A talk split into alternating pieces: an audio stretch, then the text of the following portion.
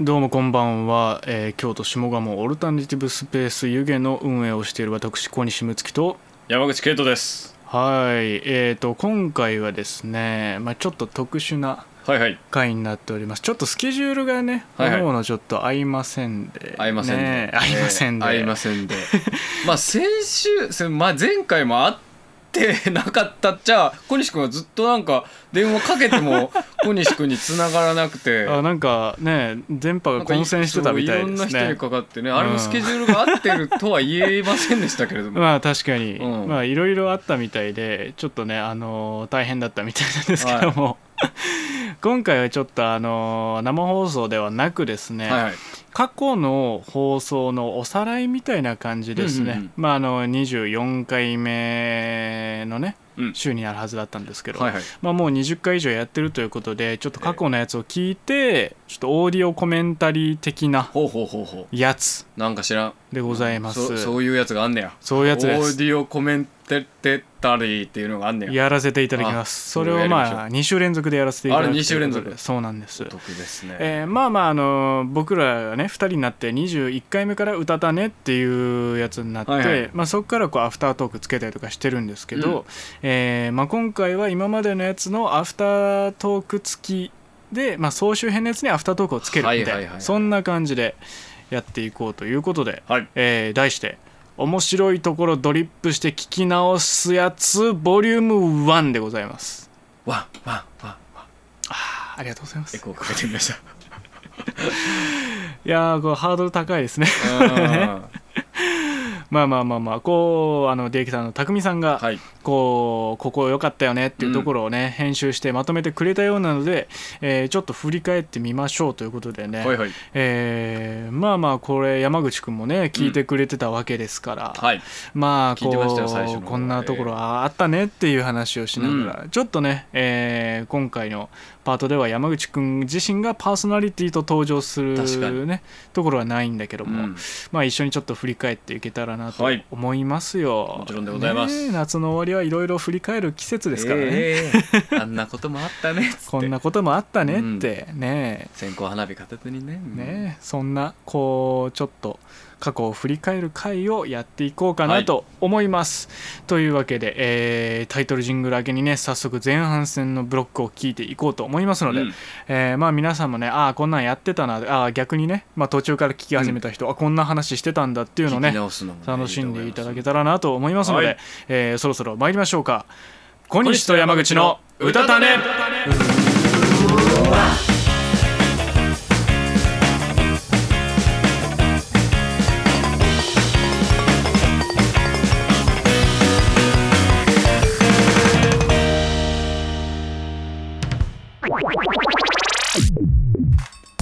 こんばんは深夜深夜23時を回りました。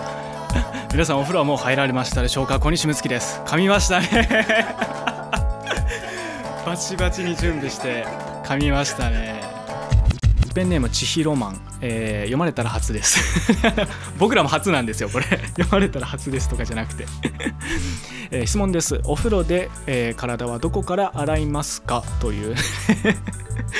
本当に FM ラジオの昼の12時ぐらいにやってるようなこうマジで暇な人しか送ってこない番組だなってえー僕はですねえーっと右腕ですねペンネームオマンチョスさんですねこれ大丈夫ですか？あな、な、な、なんもない。なんもないですよ。なん、なんの焦りだったんですかね。ペンネームオマンチョスさんからですね。えーメッセージ、こんばんは、ワンワンワンワン、アウ犬ですね。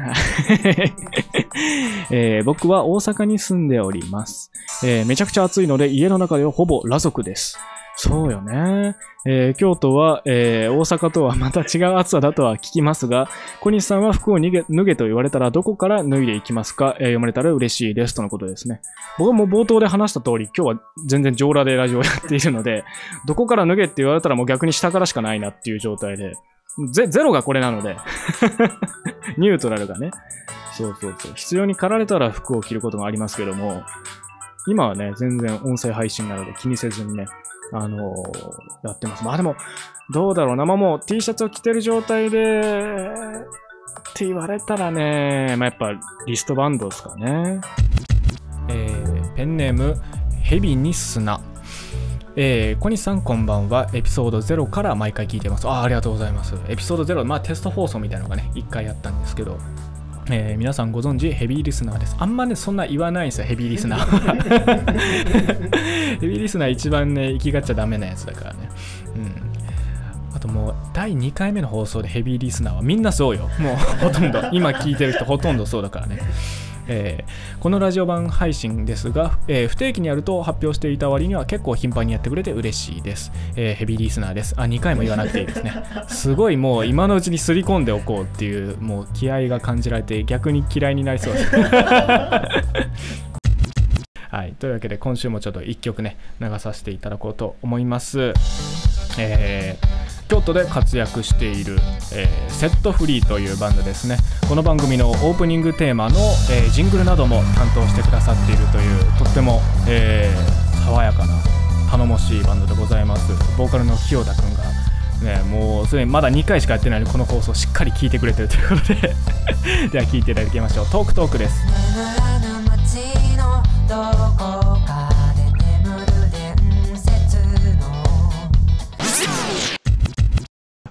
えーというわけでお聴きいただきましょう、えー今回流すのは、えー花柄ランタンという男女ボーカルユニットの、え方々ですね、え大阪で活動していたのが、えちょっと前まで東京で活動してたんですよね、え大阪に戻ってきてやってます。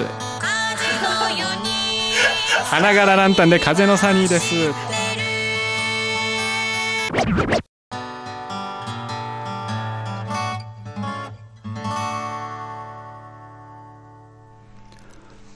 お聞きいただいたのは花柄ランタンで風のサニーでした。かぶっちゃいましたね。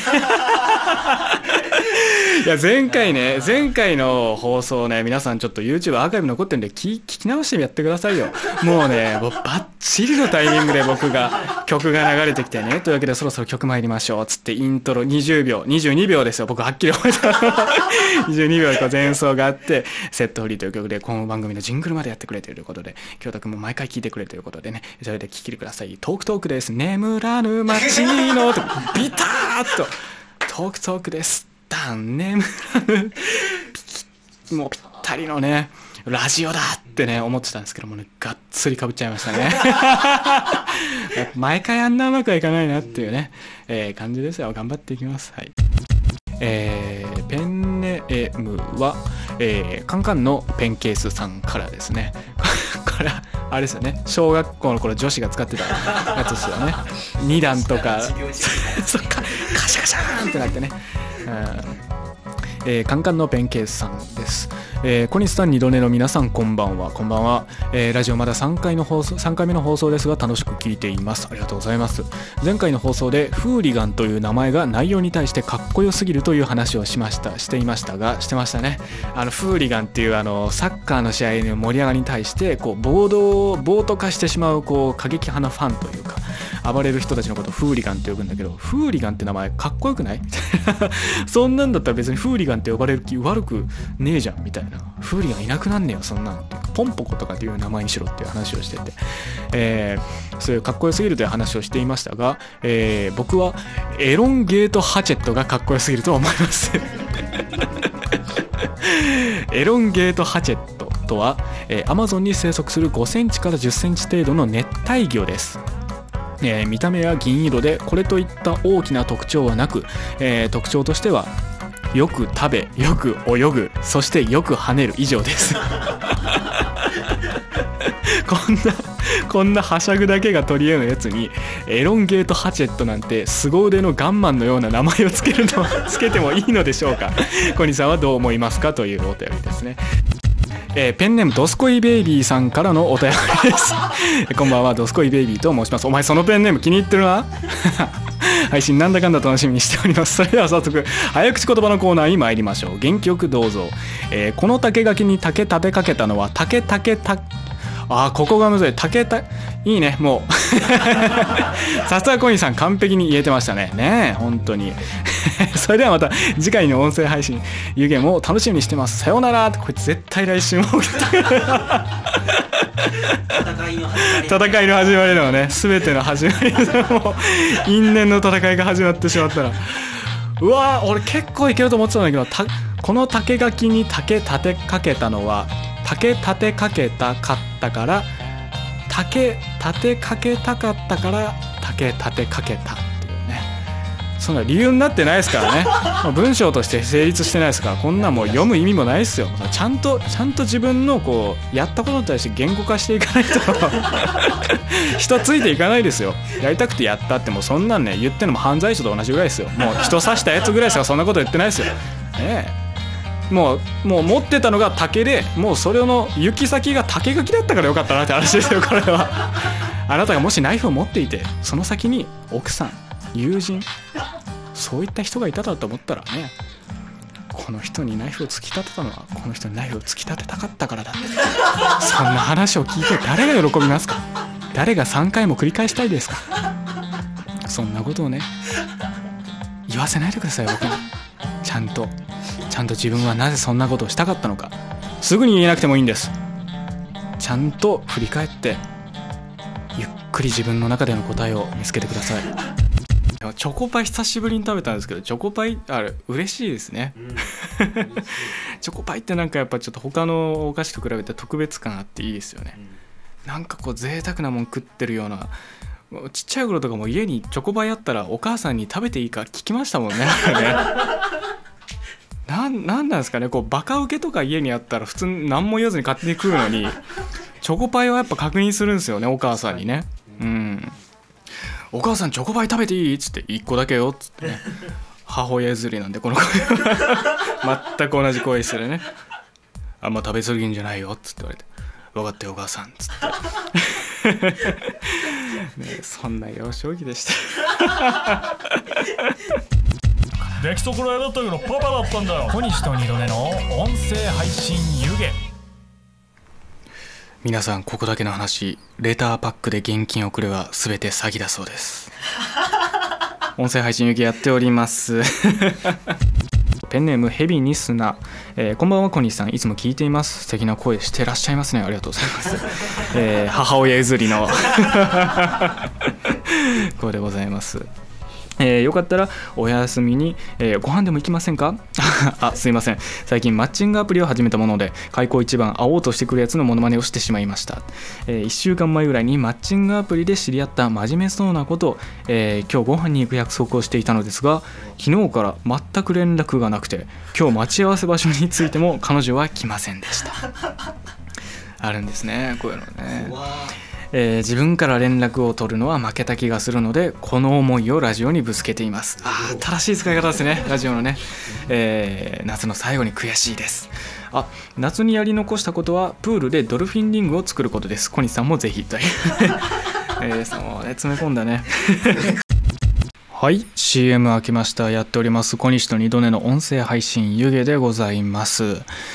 いやーゲストをね、もうまあ僕らの目の前にね もう来てくださってるんですけどもじゃあ早速出てきていただきますか。それとも僕が初めてあれですか蔦屋ののれんをくぐった時の話とかをちょっと しますか？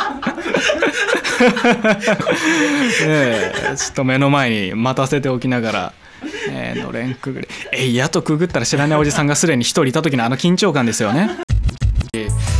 京都のバンドってなるとそれこそねこの前中口くんと飲んだ時に聞いたあの「ロマン革命」のねあの「アンナッツァ」っていう曲もねあのこの前リリースされてちょっとバズってましたけどあれも本当にいい曲ですね。いいんですけどちょっと PV とね合わせてやりますとあのね。死んだくなってくる。しんどくなっちゃうよねそうそうそうそう。京都の大学生の恋のなんか始まりと終わりみたいないうのをねデルタとかねもう河原町にある喫茶店六葉社とかそこら辺を通しながらねだから同志社で撮影とかもされてるんで同志社の学生とかもうこれ見たら死んじゃうんじゃないかっていう心配になるぐらいえげつないね、えー MV ですね M 字カっていうねレンタサイクル屋でバイトしてたんですけどあの今はもうなくなっちゃったんですけど M 字カのね市場河原町店というとこにいた店長のね高田スマイルさんにこう僕が入った時にあの M 字カにいそうにないまあそことなんだろう高青年っぽいやつが入ってきたなっていうので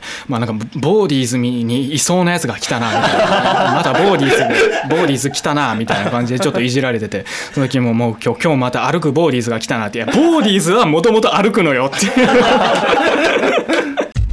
えーラジオネームヘビニスな、えー小西さん、二度寝さん、中西さん、こんばんは。こんばんは。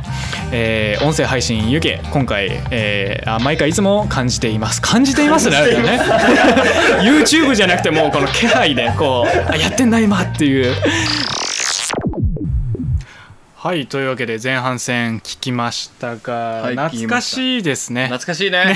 うん。そんな話してたなっていう感じあのったあった。ねえ。僕はリスナーでしたから。そうね、メールとかもちょこちょこ送ってくれてただろうね、まあ登場のねあの次回ゲストに来ますって後々ありますけど、うん。その時に言ってますけどヘビにすなっていう名前でねそう。やってたわけですけどもそうねなんです。よいろんなお便りをね送っていやーましたよ。でも当時まだ東京に住んでましたから。そうですよね。うん。うんいやよそよそしいですね 僕もね。確かにね。なんかね。うん。やっぱね今2人でやっててすっごい楽。いやそりゃそうですよ。僕もねうん。あのせ前回あの一人スタイルでね一応やってみても、めちゃくちゃ疲れましたよ。いやそうなのよね。なんか進行しないといけないってなるとこうなんかどんぐらいボケていいのか分かんないんだよね、でどんぐらいボケてどれぐらい自分で回収すればいいのかっていうのね。そうそうそうそう。さじ加減もやりながらいろんなところを考えて。そう。うん。であことうあれですねこう僕がヘビに砂だってことをこううん分かってくれていたのか、僕の投稿がね結構ちょっと多めに入れてくれてますね、うん匠さんがね。いっぱい忖度していただいて、うん。いやでも1回から10回。うん。まあなんかこうそんなにトークテーマとかをがっしり最初決めてなかったんで本当うん。フリートークででゆるゆるってやってる感じでしたけどね、はいはいはい。なんかあの後半というかまあ4回5回ぐらいからうんうん。トークテーマみたいのを決めるようになってってうんうん。いう感じでね、時々ゲストが来たりしてね。ねえ。うん。だからまあトークテーマみんな言っていくと第4回からかな夏を今日で終わらせるためにっていうね、うん夏の思い出回収みたいなと京都にはこれがある。これがあの今の総集編でもちらっと出ていた中口くんがこう参加してくれた回だね。えーそれと,、えー、とやっぱり王将が好きだ。これはあのあれですね王将出町店が閉まるってなってそうね。そう,、王将の好きなメニューだなんだとかこれ結構ねなんかメールもたくさん来て盛り上がった印象ありますね。みんなの王将ですからね。でまあ清田君が来てくれたラジオを聞くこと話すこと、はいはいね、これはまあいろんなラジオのね好きな話とかあのみんなおなじみのラジオネームのね話とかしましたね、で好きな歌詞の話。あと作家の米村君が来てくれた「若さって武器なんですか?」と、うん。ねえー話と、えークリスマスをやり過ごせというね、えーこの回をねやっております。まああのこの後後半戦の方もねあの総集編のやつありますので、あの米村君来る回とかそのあたりのねこの後聞いていくんですけども、はいい、やーまあちょっと後半戦僕が話し慣れていくのかどうかですよね。成長過程をね。ね感じてほしいですね、うん。できてるのかどうかちょっとよくわかんないですけどね。これ全部聞き終わって、うん。あんま今と変わってないなってなって嫌ですからね。そうなんだよ、ね。まあ、嫌というか、まあ、最初から、まあ、完成さす完成できてたってことで そういうことにしとき最ましょう。初から完成されてたってことですよ。でまああの正直ねこの最初のゲスト会とかねまあやっぱ半分友達みたいな人たちを呼んでるからね、ゲスト来てる回に僕がすっごいひよってるんだ 進行ままならあないこすごいずっとヘラヘラしてるっていうのをね、聞き返してすっごい恥ずかしくなったりするんだけどね まあじゃあちょっと後半戦の方もね聞いていきましょうか、はい。えーそれでは後半戦参りましょう。僕もね本当23年前まではスタバ行ったらほうじ茶ラテをね毎回飲んでてみんなもうアホみたいにフラペチーノとかコーヒーとか飲んでやがるけど何が豆乳ラテだと？そんなんじゃねえともうほうじ茶ラテが一番うまいんだからって俺は気づいたぞこのメニューの中で一番地味な場所にあるって思ってたのにまあ12年流行りましたねほうじ茶 みんな見つけちゃっても全然なんか俺が見つけたのにな。俺が多分一番最初だったんですよね。俺があの日注文しなかったら多分スタバのメニューからもう誰も注文しないし消しましょうよこのほうじ茶ラテって。いやでも在庫あるから一応まあこれなくなるまでは書いときましょうっつったらもうそこで俺がすいませんほうじ茶ラテのトールお願いしますっつって。ほうじ茶ラテライもう泣いて喜んでましたよ本当ありがとうっつって。店員さんが書いてくれあのニコちゃんマークが喋ってありがとうっつって。君がいなかったら僕はメニューから消えちゃうところだったんだって。喋ったっつって。これからよろしくねっつってまあ普通に捨てましたけどね、空きカップは。あの、今日でちょうど収録前の、収録というかまあ放送前か。あの、みんなここで集まって、あの、打ち合わせした後晩ご飯とか食べてたんですけど、あの、まあ本当にゴタゴタとね、セッティングやら、や らバタバタしてたので、あの、餃子の王将のね、出町柳の王将のやつをちょっと、えー一人スタッフの方出ていただいて、そのテイクアウトで持ってきていただいたんですけど、あのね、もう床で広げて、机はでも本当機材でもうごちゃごちゃになってるんで 床に広げて食べたんですけど、床でみんなで広げてね、食べる王将うまいなって話になりましたね。ねえ、そもそも王将なんてそんなかしこまったシチュエーションで食べる方がおかしいもんですからね。適当に食べるぐらいが一番ちょうどいいですよね。うん。王将うまいなっていう、多分あれ、店で食べる時の3倍ぐらいうまかったん ですよね。だ多分ね、あれ、店内でも床で食べたら3倍ぐらいうまいですよね。あの感じはね。だおそらく、もうあれはね、あの、そうそう、ツイキャス違うか、YouTube か。YouTube のコメントでも手で食べるぐらいがちょうどいいってコメント来てますけどね。そうなのよ、本当にね。だあの、インドの人も多分そこだと思うんだよね。手で食っても、後のことなんかもどうでもいい。今俺はこのカレーを食べるっていう、手拭かなきゃとか、え、俺これカレー食べる前に何触ったっけな？とか、もうそんなもどうでもいい。もう、すぐ食うぞっていう、あの気持ちで前のめりに食うってことが食べ物を美味しくするんだよね。だからもう床でみんなでどんちゃん騒いで、ビールこぼしてももういいよっていう状態で 食べる餃子が一番うまいんだけど、でもそれやっぱ、あのきっとそれを防ぐために、王将の床はもういつも油で汚いんだろうなっていうね。ねえ、ツルツルの床だったら絶対もう僕らもう一人気づいたらみんなもう床で食べちゃうから。お前床で食った方がうまいぞつって。もうそのうちチャーハンとかも床にこう直接パーンとこう、皿じゃなくて床にパーンっつって、それをみんな手でこう食べるみたいな感じにね、なっていきかねないですから。やっぱ治安を守るために、王将スタッフは毎朝もうこうシンクをね、洗って、こうビールの線を開けて、で油をこうローラーで敷いて、ね、丁寧に丁寧に本当に、たこ焼きの鉄板と同じようなね、丁寧な作業ですよ、本当に。油を染み込ませて。中華鍋とね、王将の床は本当油で育てるって言いますからね。本当に。いいテカリの床の王将はうまいですからね。うん。本当彦摩呂さんとか最初に床見るらしいです。というわけで、今夜の、えーテーマは、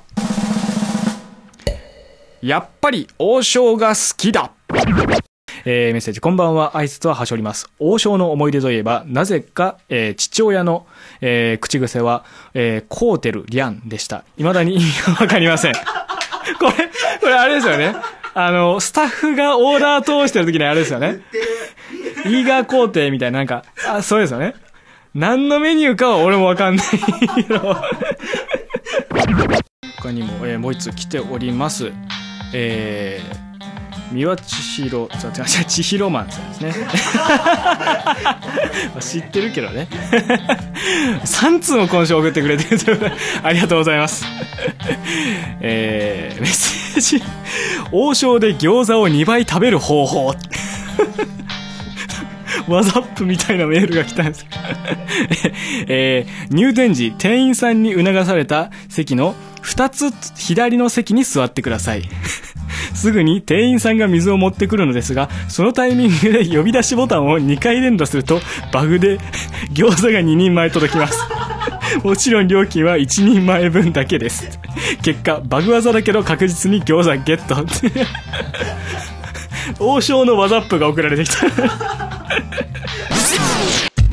まああのいつもだったらねちょっと喋って CM とか行っちゃうんですけどまあ今日はねせっかくうちのこの今流れていやまさに今ですよね流れていたこのジングルを作ってくれているえ、翔吾くんが来ているということで早速ちょっとゲスト登場にしましょうか。それともあれですか僕がもうスーパーボールにワクワクしなかった時の しなくなっちゃったなっていうあの懐かしい頃の話しますか？大丈夫ですか？聞かなくていいんだよここんな話。もう目の前にいるんだから。ね大人になったなって思いますよね。スーパーボール全然興味湧かなくなったらね。えーというわけで、えーセットフリーの清田翔吾くんです清田です。よろしくお願いします。はいありがとうございますあありがとうございます。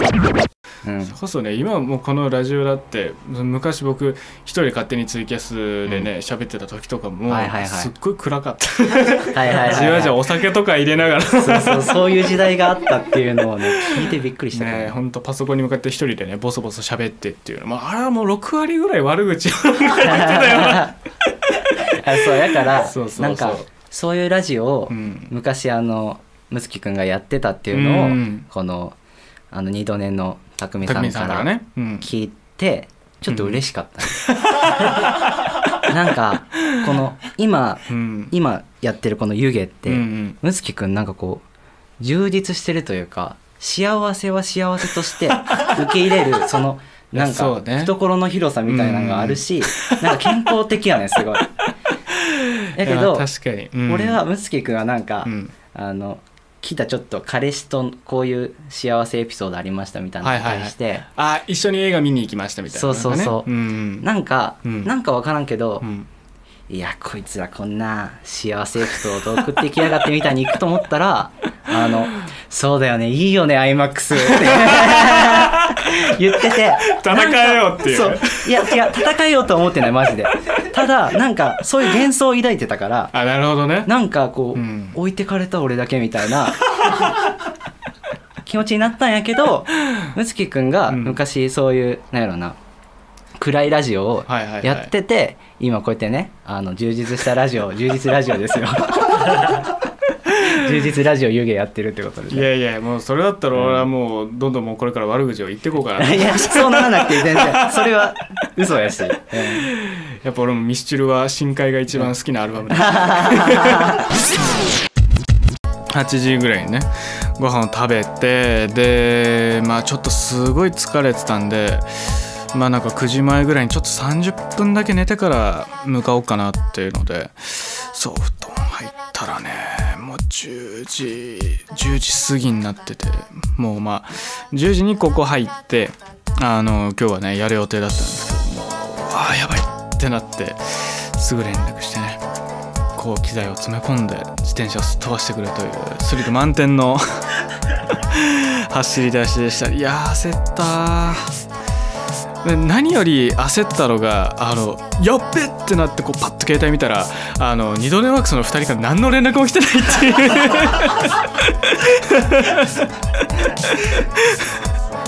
まあまあ寝てんのかなぐらいに思われて思われてんだなっていう。そうそう。今日は喋ることがたくさんありますよ。えーではまあもうね今目の前にこう来てくれてるんですけどね。まあまあちょっともう登場していただきますか？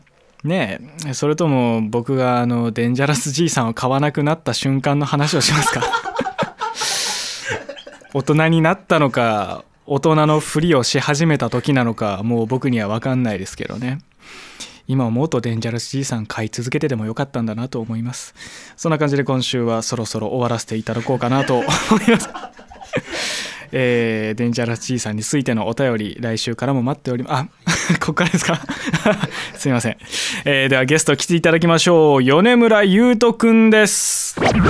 そうあれも。ねなんか今こういうのやらせてもらってますみたいな言った時にああでもなんかそんなな今何歳やろ？そのぐらいの時期やったら全然そういうのいろいろやってみるのもいいと思うでみたいな。なんで一時的なものって勝手に決めつけられてんの？つ俺の都合で続けたりやめたりするけどみたいな。なんでまあまあいつかやめるやろうけど今はいいんちゃう？みたいな。うるせえよってながらいや年齢イコールで考える人いますよねまあね。うん。それって。まあそれももちろんその年をねこう重ねていって見えてるものがね僕らに分かんないのがあるんだろうけどなんかねやっぱそれ前提で来られるとなんかねちょっとムッとすることもあるよね。絶対繰り返してるよなあれ。今の40代の人が20代の時に40代の人言われて40代になってみたいな、確かにすごい悪循環。俺たちもねどっかでね「わいいなあ」みたいな「じゃあもう何だってできるやん」みたいな「やりたいことやったらいいやん」みたいな ことを言うめんどくさいおじさんになる時が来るのかもしれない、ね、ここでじゃあ誓おうや。今。ここで。今ここで。もう残る残るから。若さをこう持ち上げない。そうそう。だ俺らが30後半とか、まあ30代やってからでもいいけど、うん。20代とか10代やつ捕まえて「はいはいはい。あええな若いって」って言ったらその場でしたかも。そうもう「え？っ?」てなる。噛みちぎっ「て。え？若い子。びっくりする。したかんだ。これは約束だね。俺とあいつの約束だねありがとうな。頑張るんやねつっ。てなんかねまあそんな感じでこう前こう34人ぐらいでね男たちでこう喋ってたんですけどまあなんかねやっぱクリスマスカップルがいたらとかそのなんとか誰かとデートできないかみたいな話もやっぱなったりするじゃないですか。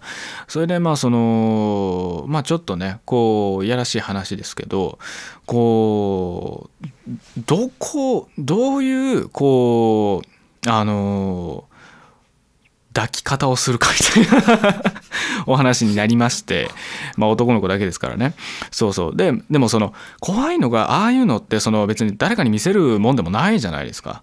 ねまあそういう人もいるかもしれないですけど 一部にはねでもだからその自分が普通だと思ってたことが普通じゃなかったりしたらちょっと怖いよねみたいな。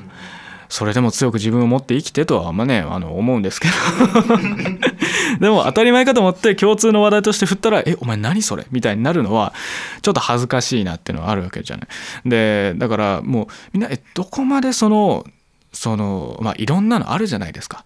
そのもう排泄物をねこうもてあそぶ人もいるわけで そういう人はまずいるっていうそれ結構だいぶそのコアなこう人たちだからそういう人はまずこの中いるかっつったらいやさすがにみたいな。感じああよかった。じゃあそこはみんなやっぱまだそこまではたどり着いてないよねっていう前提で話していいんだねっていう。やっぱそこでもし誰かがいた時に「え？食べるくない?」みたいにいたら ちょっとマジかっていう「ああそうですかそうですか」みたいなちょっといろいろとこの歩幅が合わせられないから。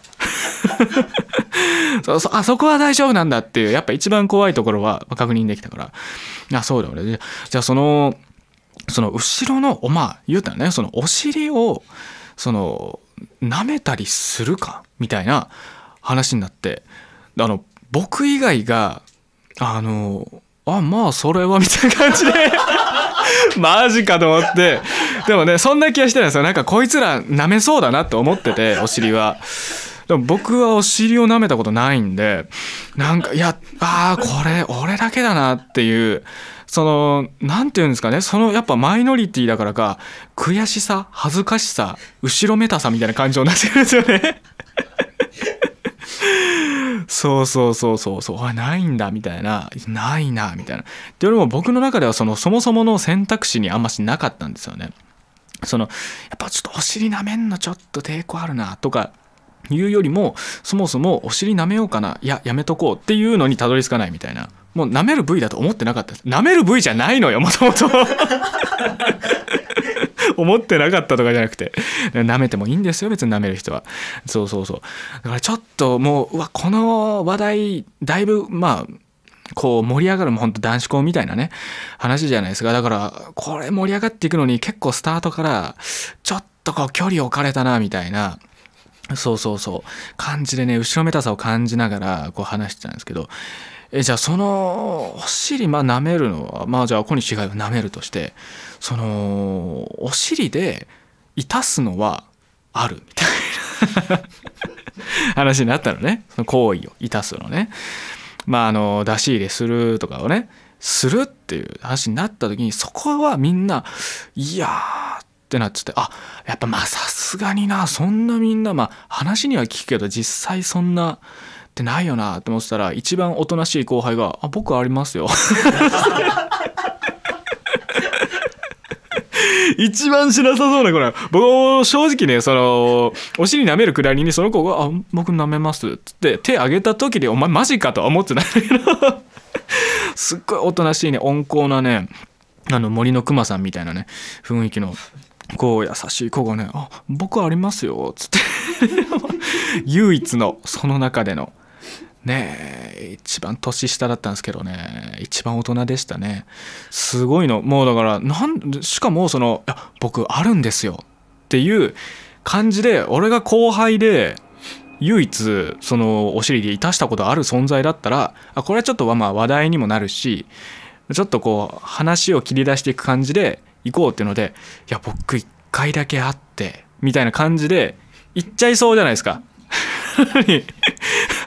あじゃあ僕車出しますよ。みたいな感じで「あ僕ありますよ」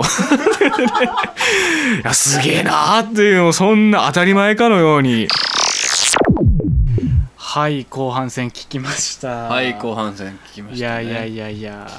いやいろいろね面白いのありましたけど最後肛門周りの話しかしてなかったですね。ここの編集長かったですね。だいぶドリップされてましたね、うんここね。だいぶ尺がね取られてましたね。いやでもあれ衝撃だったな僕もね、あのこのポッドキャストのやつを編集版をね、はいはいはい。カット編集とかして上げてる時に聞き直してたんですけどやっぱこの1から10だったら僕このクリスマスをやり過ごせこのお尻の話をしてた、はいはい。この回一番好きだった、いや生き生きとしてたね、うんでしかもこのああの話題で出てるはいはい。その男たちで飲み屋ではいはいそういう話をしてたっていう中に山口君もいたんですよね。言いました言いました言いました。そうそうそう。だから同じ状況でね、はいはい。そういうお尻どうするかみたいな話をね、してましたね。したみんな舐めるとは俺思わなかったね。うん。舐めるもんなのかなってちょっと思ってまうぐらいみんな舐めてたからちょっと俺は焦ったよいやまあまあまあその愛おしさがこ勝るんかう。も勝ってねうん。お尻の穴すら 可愛く思うんですよ、うなるほどね。うん。うん。まあそういうもんなのかな。ねそういうもんかは分からん。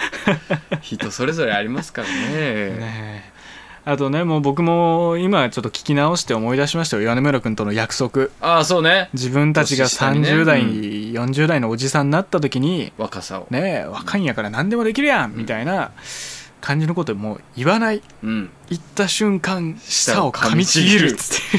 大丈夫ですか？まだ下ありますか？舌まだありまあよす。かったです。ねこれ本当忘れちゃいけないなってうんいや本当思いましたねうん、やっぱちょっといまだにねこうそういう機会があるとこう尺に触ることありますからね、うん。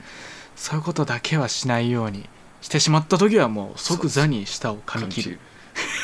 これからね、あのー危なくなってくる年齢ですからだんだんだんだんそうですよね。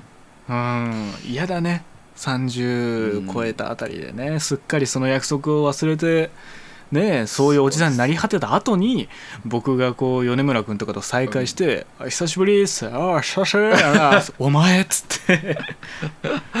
あの約束そういえばみたいな。ねえ俺はもうすっかりそういうおじさんになりきってんのに米村はその約束を覚えてて一人その約束を果たして舌を噛みちぎってるかもしれない、そんなことにはなってほしくない俺は まあそれはそれで熱いですね。あそうね、うん。それであ俺はそういう大人になってたんだっていうのを気づいた瞬間に俺も舌を噛みちぎる。る、二人でね。うん、うん。噛みちぎられた舌をそうね。まだあの米村君にあげればいいし。そういう問題これ使ってくれっつって。うんあいつが好きって言ってた食い物がめちゃめちゃうまく感じるみたいなそういうこともあるかもしれないあですね。そうね。うん。舌舌が変わることによって未来がね未来がね。味のつぼみと書いてうん。未来がね、うん。変わってくるかもしれないですね、何の話？いやまあまあ前半戦はねそんな感じですよ、はい。まあでもまだちょっとねこう初々しいというかちょっとこう友達呼んで安心しようとしてる感じがうん。ありますね、僕にね。アットホームな感じよね。うん。まあでもちょっと後半戦とかはねだいぶややり慣れてってね。そうですよ。ん、それこそゲストとかにもあんま頼らなくなってくるんでね、うん。また来週はねくなってくるう感じですから。んどんな感じになってくるのか、うん。えーそしてまあ山口くんも、えー第15回からはい。ね参戦するということで、えまあ楽しみにしていただけたらなと面白くなっていくでしょうよ。そうですねええやっぱ掛け合いの面白さっていうのがね、出てきますからね。もうあの盛り上がったマクドナルド研究会とかね、いありました。100万遍あるあるの欄とかねありましたね。ありましたから、そのあたりの話をねえーいろいろ多分結構抜粋されるんじゃないかなと思いますよ。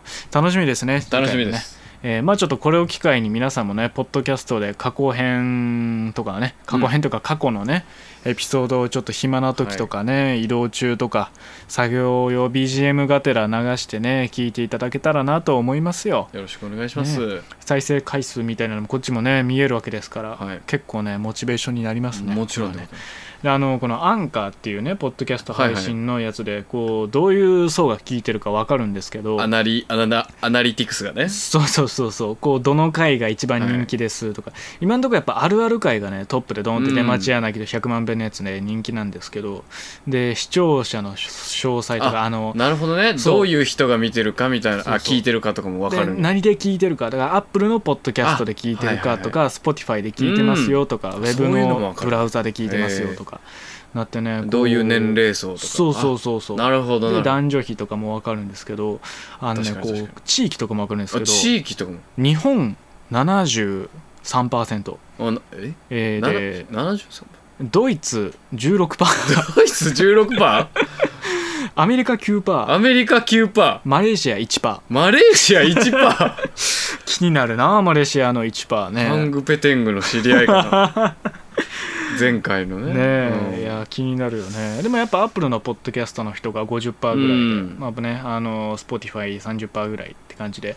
で年齢はねはい。やっぱ、えー18歳から22歳が4%で、はい。23から27ぐらいがね、まあ僕らと同じぐらいですよそうですね。近い世代の人が77%、77%で28から34が13%ちょっと上の世代ね、13% 35から44が2%、2% 50 45から59が1% 45から59の方が1%聞いてるんですか？マレーシアの50代の方かもしれないね。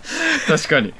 そこターゲットにしていきたいね。ねでねこれ意外だったのが、はい意外だったのが？性別あ性別とかも。女性の方が73%、えー3%ええ。で男性が13%で13%まあ、年齢のその設定してないよって人が13%っていうね、方だったんですけどええ。だからね僕らの番組ね20代女性がメインターゲットだったあさ大丈夫？